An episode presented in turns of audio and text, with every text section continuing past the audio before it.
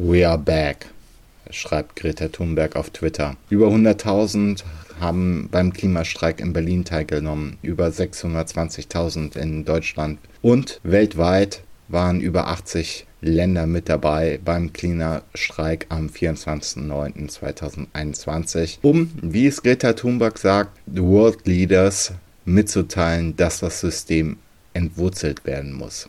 Es ist ein grandioser Erfolg für die Bewegung, die unter der Corona-Pandemie mehr als vielleicht viele andere Bewegungen auch gelitten hat. Denn diese Bewegung lebte von der Aktivität auf der Straße, lebte von den Zusammenkünften, von den Bildern der Massenproteste gegen eine, gegen eine Politik der staatstragenden kapitalistischen Parteien, die Klimaziele zwar formulieren, wo jedes Kind weiß, dass diese Ziele nichts als Schall und Rauch sind, dass sie eben nicht das System entwurzeln wollen, ein System des Wachstums, ein System der kapitalistischen Profitmaximierung.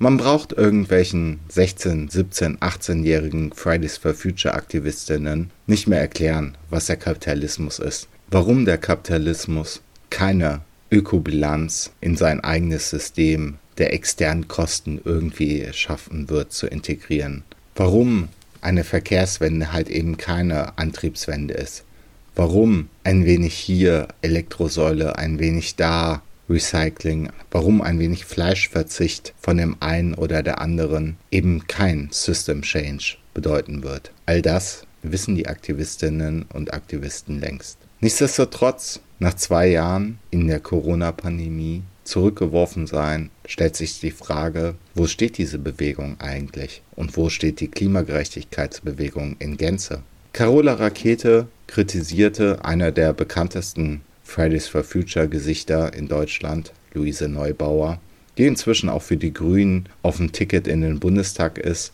und ganz pragmatisch an einem Programm für einen grünen Kapitalismus mitwirkt, dahingehend, dass die Erfolgschancen von reformistischer äh, Dialogpolitik, zum Beispiel die Kohlekommission genannt, vorbei seien. Nun bräuchte es die ungehorsame Zivilgesellschaft, nun bräuchte es zivilen Ungehorsam, damit doch die Ziele von Paris endlich noch möglich wären. Es ist auf der einen Seite begrüßenswert, dass es eine offene strategische Diskussion gibt, wie sich Machtverhältnisse auch in den reichen industrialisierten Ländern endlich verschieben lassen. Nichtsdestotrotz gibt es einige Blindstellen.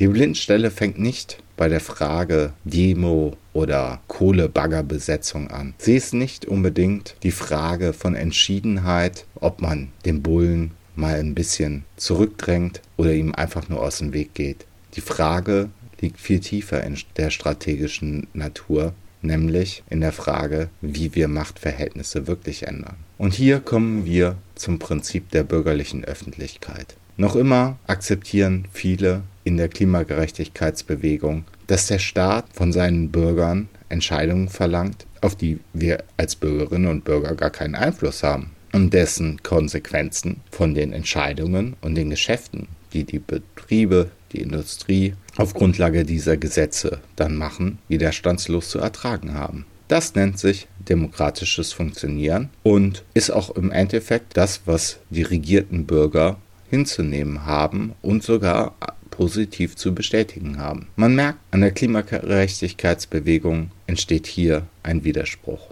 Ein Widerspruch, dass genau dies, dieses Vertrauen auf den Staat und seine Wirtschaft, dass sie es am Ende doch irgendwie alle Meinungen akzeptieren würden, die dort vorgebracht werden, auch wenn sie noch so tausendfach vorgetragen werden, irgendwie nicht so ganz funktioniert. Am Ende entscheiden ganz offensichtlich andere Interessen als die der Generation Zukunft.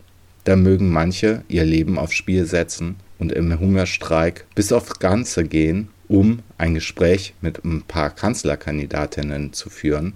Aber letzten Endes wissen alle, die Ansprüche einer Generation, die eine Zukunft haben will und auch für ihre Kinder, werden subsumiert unter die Interessen des Kapitals. Und so passiert Folgendes. Die Appelle, die letzten Endes die Massendemonstrationen sind, die letzten Endes auch die symbolischen Aktionen sind, bei Ende Gelände vielfach und bei anderen, werden zu einer Meinung, werden zu einem Appell noch immer an den Staat, den eigenen partikularen Standpunkt doch bitte mal endlich ernst zu nehmen. Mal zu akzeptieren, dass man eine Zukunft braucht. Und der Staat reagiert auch ganz, wie er es gewohnt ist. Die einen machen sich lächerlich über Fridays for Future, die anderen sprechen von Toleranz und Meinungspluralismus, aber sich verpflichtet fühlen, diese Interessen wahrzunehmen, tun sie noch längst nicht. Was es braucht in der strategischen Diskussion ist nicht nur eine Debatte um Entschiedenheit. Es ist eine Debatte um die Kritik der bürgerlichen Öffentlichkeit.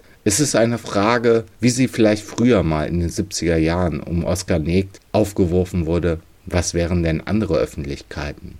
Proletarische Öffentlichkeiten? Wie könnten wir unsere eigenen Interessen in anderen Zusammenhängen, die nicht unbedingt medial vermittelt über Twitter, Facebook und Spiegel.de sind, besser zum Ausdruck bringen? Wie könnten Solidaritätsnetzwerke von unten entstehen? Wie könnten Machtverhältnisse von unten wirklich geändert werden? Das ist der strategische Punkt, über den wir weiter diskutieren müssen. In diesem Sinne, Climate Justice Now, alles andere wäre Unsinn.